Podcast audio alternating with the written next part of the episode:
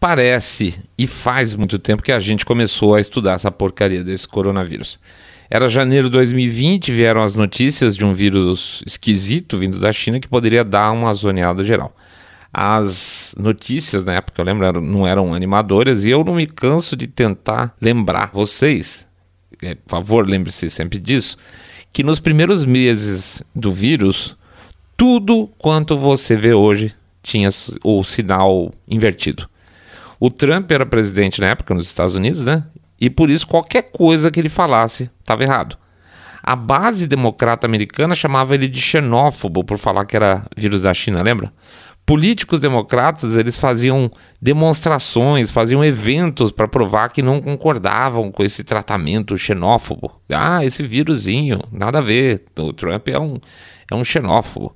É, a Nancy Pelosi foi fazer um passeio público lá em Chinatown, em São Francisco, só para mostrar que era tudo muito preconceituoso e exagerado. A prefeitura de Nova York fez um evento especial na cidade para comemorar o ano chinês e tinha membros da administração do, do Bill de Blasio, graças a Deus hoje não é mais prefeito por lá, que convocava a população para ir de metrô, tá? Para ir de metrô mesmo, para mostrar que aquilo lá não tinha nada a ver, que era para não ter medo. A América não tem medo. A imprensa democrata chamava tudo isso de exagero, tá? Isso aí é o começo de 2020. Aqui no Brasil mesmo, o, o famoso doutor Drauzio Varela minimizou a, a Covid bem no começo e depois teve que dar um jeito de desfazer, né? Gente, eu preciso que vocês não se esqueçam disso, porque isso é argumento. Deixa eu fazer rolar a abertura aqui e daqui a pouco a gente volta, tá bom?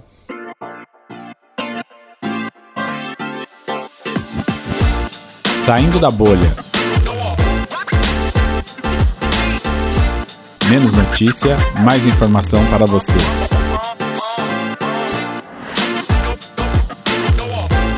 Coronga dois anos, nem a Lana aguenta mais. Bem-vindos ao Saindo da Bolha, esse é o nosso episódio 124 e a gente vai falar um pouco de coronga. É, vai ser um pouco do assunto hoje. E tem coisa pesada acontecendo por aí, então é bom dar uma atualizada.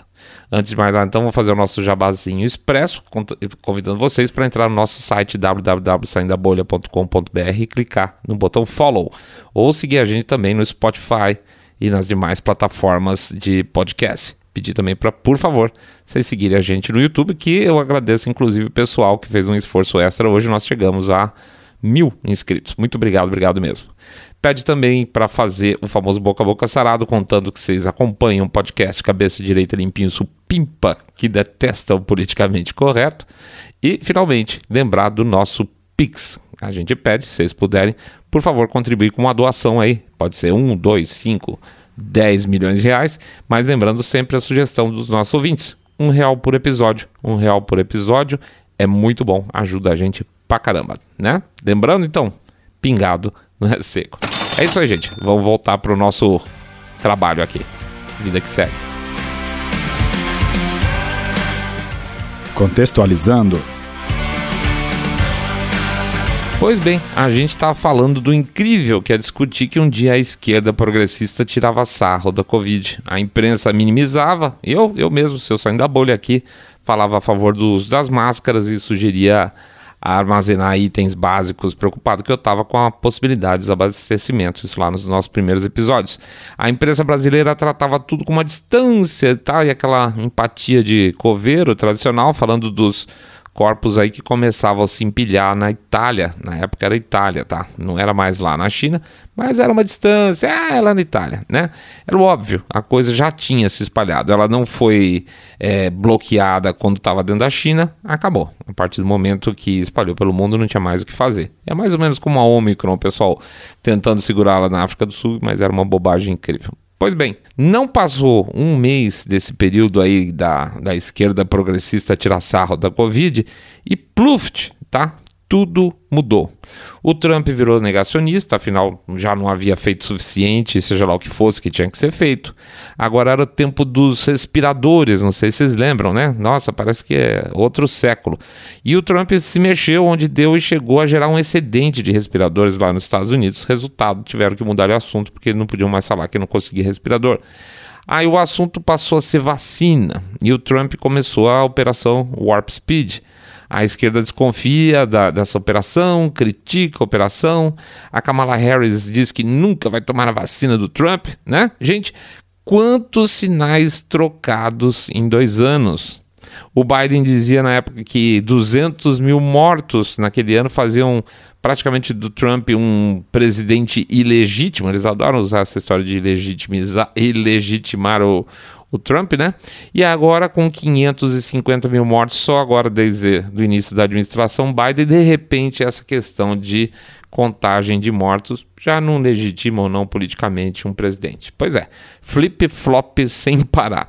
E de piada a urgência, né? E de urgência para esquecimento, né? Como dizem por aí, o Putin devia ganhar o Prêmio Nobel de Medicina por ter acabado com o coronavírus, né? Agora a notícia não tem mais notícia do coronavírus, fim de papo pelo menos na imprensa americana, tá? Mas passando por esse momento aí de, vamos chamar assim, de saudosismo peronomútil, eu queria passar com vocês três pontos que estão me deixando especialmente incomodados. Os tais dos Pfizer Papers, a loucura das máscaras e o excedente de mortes da pandemia. Tá bom? Vou começar então pelas máscaras. Tira o diabo da máscara. Acabou? Não. Não e não vai acabar nunca. Esse é o primeiro ponto, né? Não vai acabar nunca mesmo. Pode voltar algum pico alguma hora? Pode, claro que pode. A gente não sabe como é que essa porcaria funciona, né? É tudo muito novo. Mas o que mais me incomoda, gente, é a negação. Sério, é a negação de tudo quanto não é narrativa oficial. Não é querer que todo mundo acredite no que a gente acha eventualmente está certo. Como por Deus não se pode acreditar que existam drogas que podem auxiliar aí no processo de cura ou recuperação da doença? Que doença é essa que não pode discutir certas coisas? Pior, sabendo que muitos médicos prescreveram essas drogas. Ainda bem, porque como profissionais eles entenderam que prescrever certas drogas era correto. E aí taxaram os caras de negacionistas, de. E, e, assim, o que é pior, esses caras que taxaram esses médicos de negacionistas eram, eram um bando de leigos, né? Eram é, empoderados de redes sociais, idiotas, jornalistas, pernóticos, taxaram profissionais de medicina de negacionistas, de bolsonaristas, porque eles entenderam que sim, podiam indicar certos procedimentos para seus pacientes com Covid. Não pode, tá? Não pode porque a gente está dizendo que não pode. Gente, tem dezenas de estudos que apontam para algum tipo de ajuda à aplicação dessas drogas, algum nível de ajuda. É, mesmo que não seja uma cura, uma melhora total, algum nível de ajuda é melhor que ajuda nenhuma, e isso é óbvio, né? Tem um estudo gigante aqui mesmo, brasileiro, de Itajaí, pelo que eu me lembro, com aí com dezenas de milhares de pacientes que apontavam aí a, apontou, na verdade, que a IVA, né, é como bastante eficiente. E olha que doideira, eu só fiquei sabendo desse estúdio brasileiro, estúdio ótimo, estudo brasileiro de Itajaí, em um canal estrangeiro, né? Cuspiram na cara dos pesquisadores brasileiros e calaram os caras aqui dentro. A gente tem que saber dessas histórias lendo coisa lá fora. Chegaram ao cúmulo de negar que uma pessoa que pega uma doença viral não desenvolve imunidade natural para essa doença e que supor até que uma vacina que para mim, na minha visão, até certo ponto ainda é experimental, tivesse mais eficiência que imunidade natural. Não faz sentido nenhum científico. E aí a gente chega nas máscaras, tá? Coisa que eu defendi bastante lá atrás. E por que, que eu fui mudando? Eu fui mudando com o tempo. Porque eu acredito no diabo da ciência. Eu fui vendo estudo, baixa eficiência. Aliás, lá atrás eu falava, em algum programa, alguns programas eu falei, se ajudar uns 15, 20% eu vou usando. Até que um dia eu vi um estudo de menos de 10%, 10% ou menos para essas máscaras de pano vagabunda que a gente foi incentivado a usar eu acompanhei a Flórida, né? É, é, um, é um estudo de caso. A Flórida é um estado americano. É, e eles estão lá sem máscara, tendo resultados melhores que estados com altas políticas restritivas. Tá tudo liberado na Flórida, o quê? Desde do segundo semestre de 2020, gente. 2020 faz muito tempo. Mas o fato é que essa semana caiu a necessidade de máscaras em diferentes locais do Brasil de diferentes formas.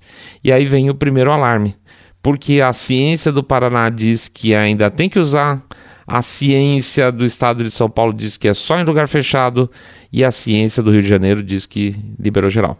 Ah, se eu sair da bolha. Mas é que no Rio de Janeiro foi decisão política. Pode ser, mas de qualquer forma isso prova já, nesse segundo, com essa fala, que todo esse processo de decisões foi então, basicamente, político, né? Science ass. Tanto é Science ass que o, o grande local de referência para tudo que foi sobre pandemia desde o começo, o John, John Hopkins, é, fez um estudo que mostra que o lockdown virtualmente não salvou vidas, coisa de meio por cento. E também vamos falar isso mais para frente. O fato é que sexta eu fui a pé, é verdade, eu vim aqui a pé para o escritório e 50% das pessoas ainda usavam máscara. As redes sociais vieram, depois dessa liberação das máscaras em ambiente aberto em São Paulo, virou um ambiente de briga. Ah, eu vou continuar usando a máscara. Pronto, eu vou usar porque eu quero. Ah, usa. agora o Estado, então engraçado, porque o Estado não sabe nada. Agora o Estado não é mais porta-voz da ciência, né? Por quê? Porque, de verdade, nunca foi sobre ciência. Sempre foi sobre poder. E tá aí a prova de novo escancarada na cara de todo mundo. O jogo do pânico funcionou tão bem, mas tão bem, mas tão bem que saiu do controle. Por mais que essas pessoas jurem que elas não acreditam também no Estado, Ninguém acredita no Estado. Parte de uma, uma parte da população perdeu a fé no Estado como gerador de política de saúde lá e no transcorrer da pandemia lá para trás. E uma parte, sem perceber, está confessando agora, ao não tirar as máscaras, que ela também não confia no Estado. É o paradoxo, então, gente, das máscaras que caem sem sair da cara. O caso do excedente de óbitos Jogo rápido aqui. Uma universidade americana, acho que em Seattle ou alguma coisa assim, fez um estudo grande sobre o excedente de óbitos em todo o mundo, tá? Foi um levantamento grande global. Um trabalhão grande. Quando a gente fez nossa primeira entrevista, ou a segunda entrevista com o Vidro Loyola, a gente falou bastante sobre excedente de óbito, de como esse número seria importante. Pois bem, de acordo com as estatísticas dos países, na somatória, estima-se que ao redor de 6 milhões de mortes aconteceram em função da Covid. Países pobres certamente sub, subnotificaram, né? E alguns países como o Reino Unido certamente sobrenotificaram. Meu ponto de vista aqui, tá?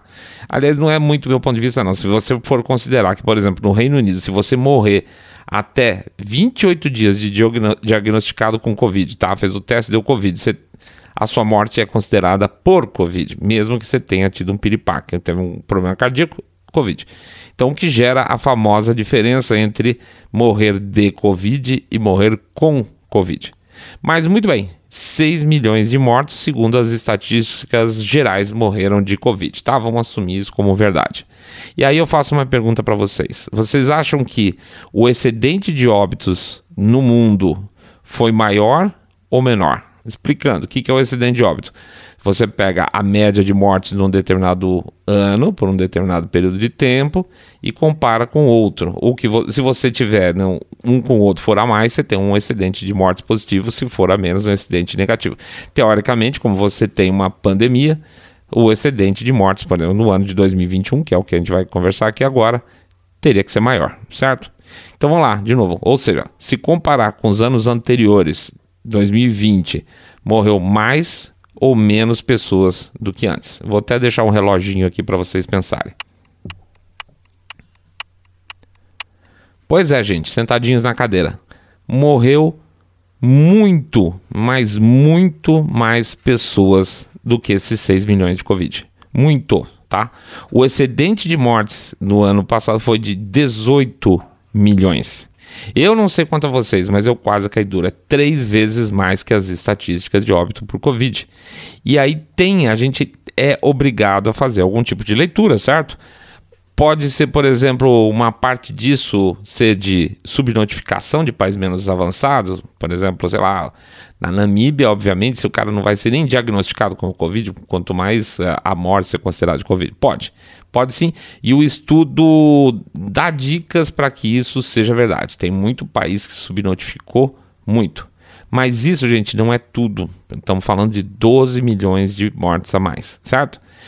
Pode ser que muita gente tenha morrido por não ter tido acompanhamento adequado nesse período, acompanhamento de saúde no duro.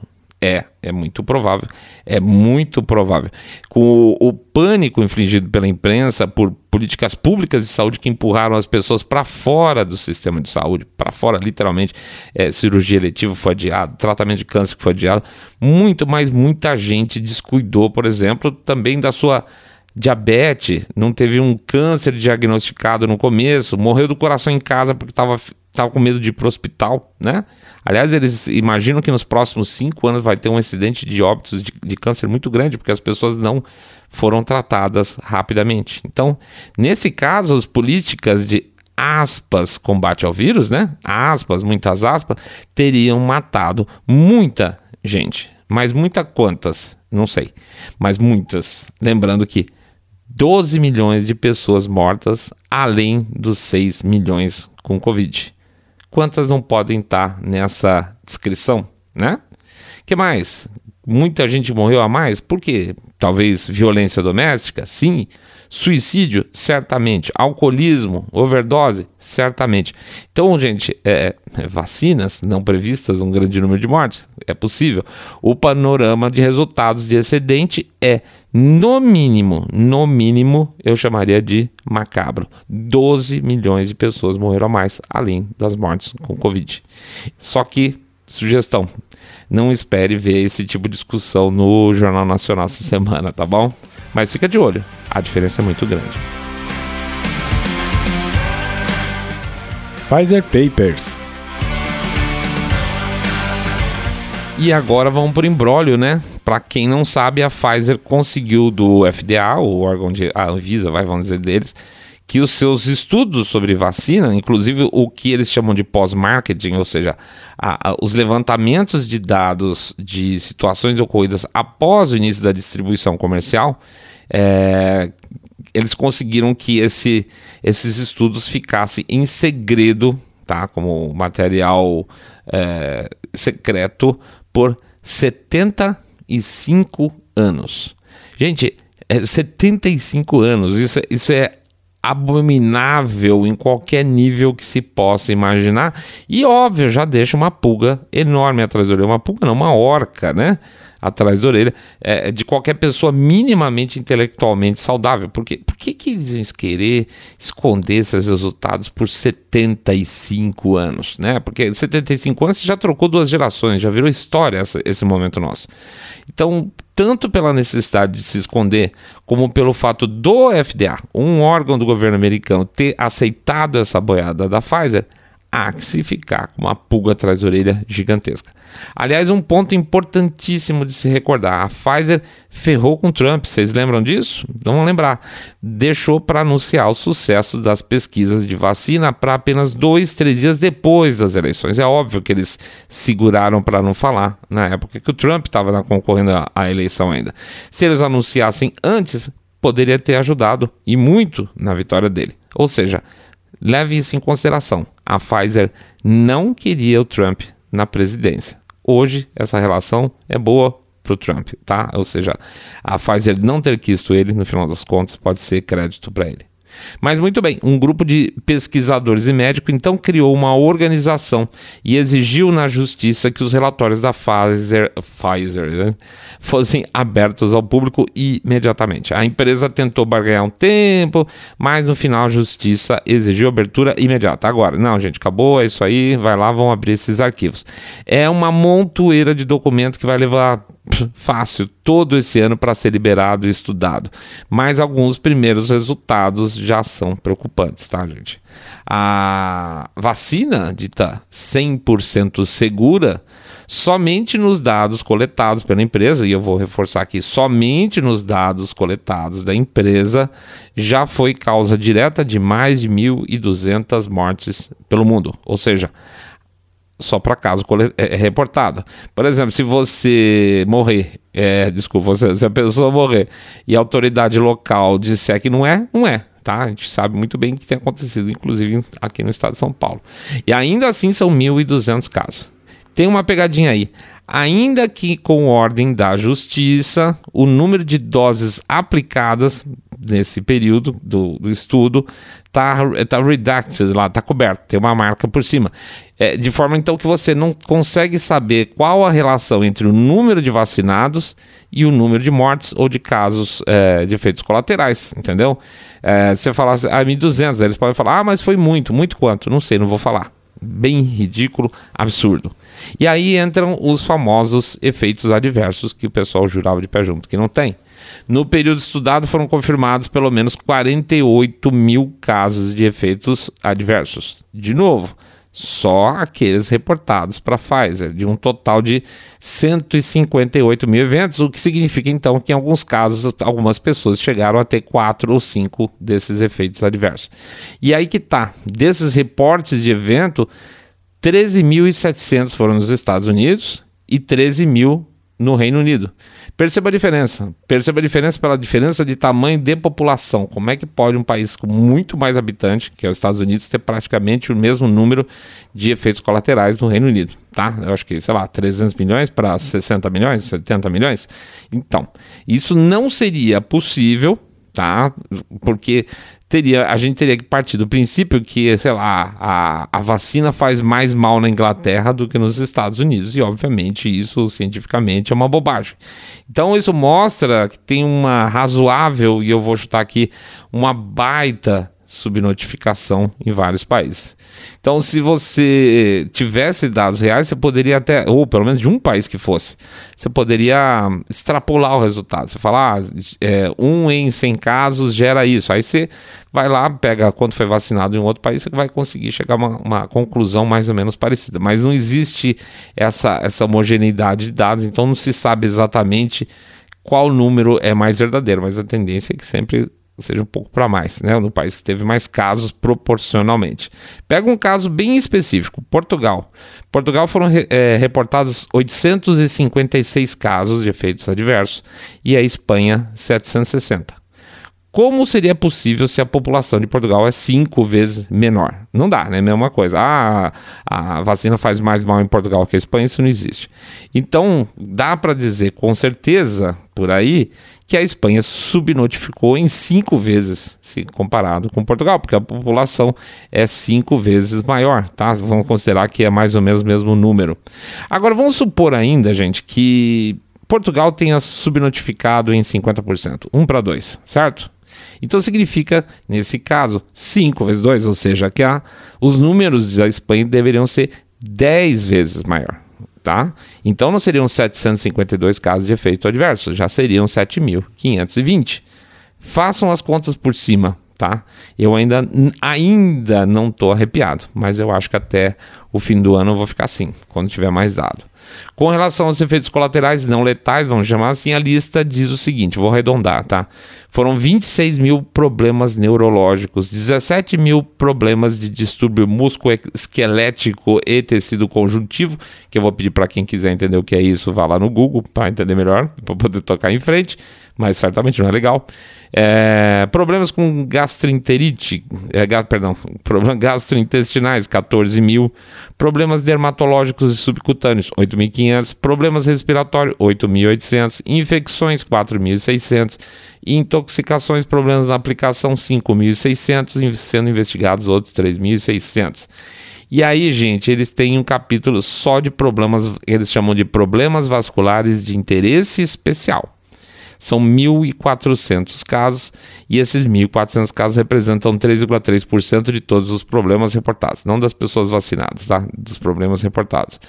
E aí um outro trecho desse mesmo documento, gente, aqui eu estou falando de apenas um documento, tá? Eu acho que são.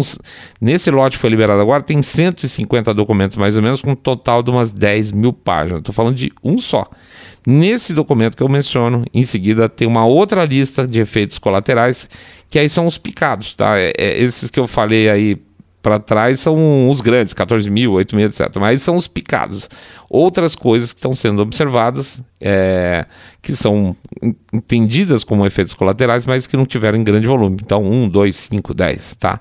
E nesse caso, essas situações onde você tem efeitos é, colaterais em pequena monta, vamos dizer assim, tem dezenas e dezenas e dezenas e dezenas de casos. É, é, impressionante o que tem, assim, são páginas de doenças que foram causadas ou é, efeitos adversos que foram causados pela vacina, tá? Cinco desses, três daquele, um daquele e tal. Inclusive, chegando ao caso de, por exemplo, a pessoa vacinar e pegar Covid por causa da vacinação. Beleza? Bom. É, pois é. Qual o cronograma disso? A ordem jurídica de liberação de documentos exigiu aí um cronograma de entrega para a Pfizer, porque senão os caras obviamente não entregam nunca. O que significa então que vai ter um monte de água ainda para passar debaixo da ponte. Eu lembrei inclusive é, lendo esse negócio, aquela o episódio nosso da entrevista do Joe Rogan com o Robert Malone, né? Quem não ouviu, eu sugiro, tá? É o episódio 107. Mas enfim, o cronograma de entrega de documento é o seguinte, e olha o tamanho da pauleira que vem pela frente.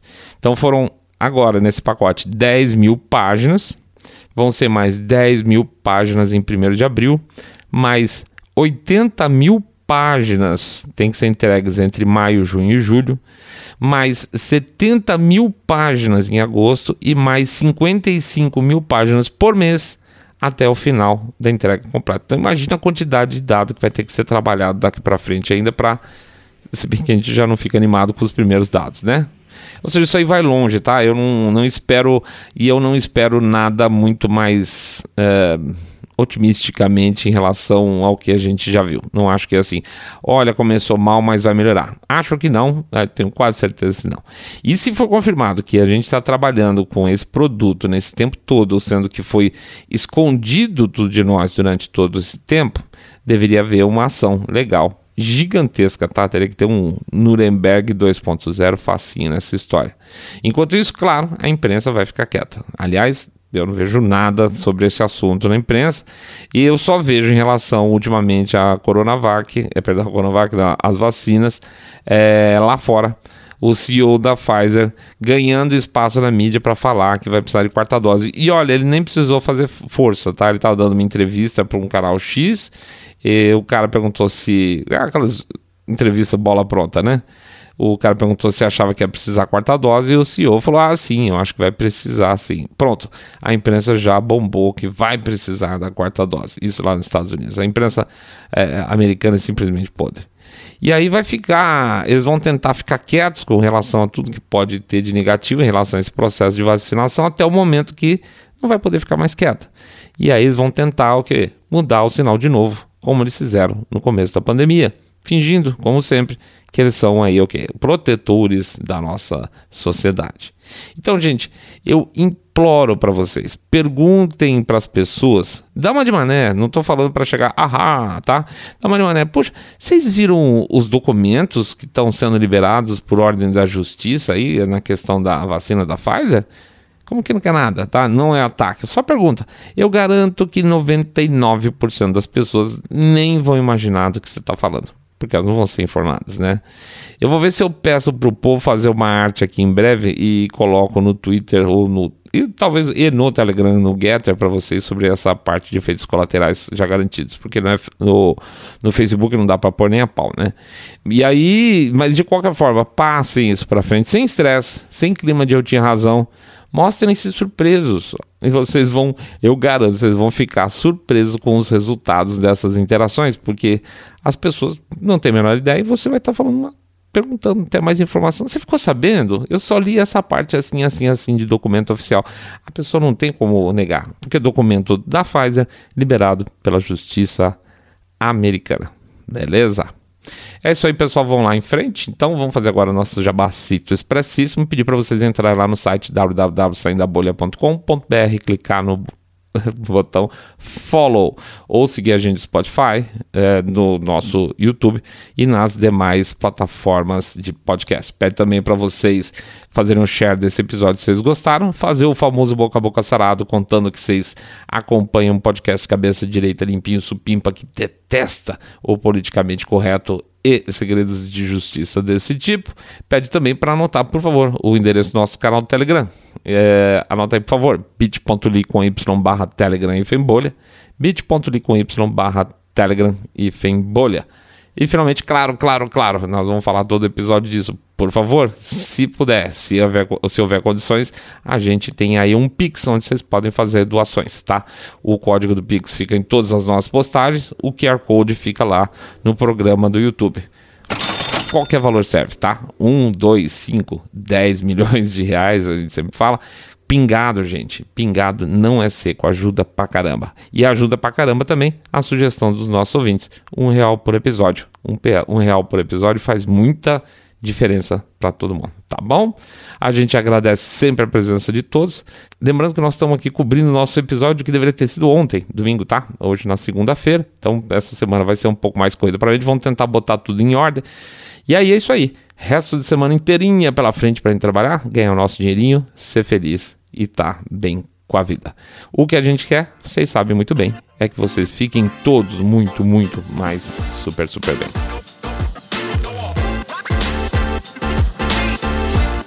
Saindo da bolha.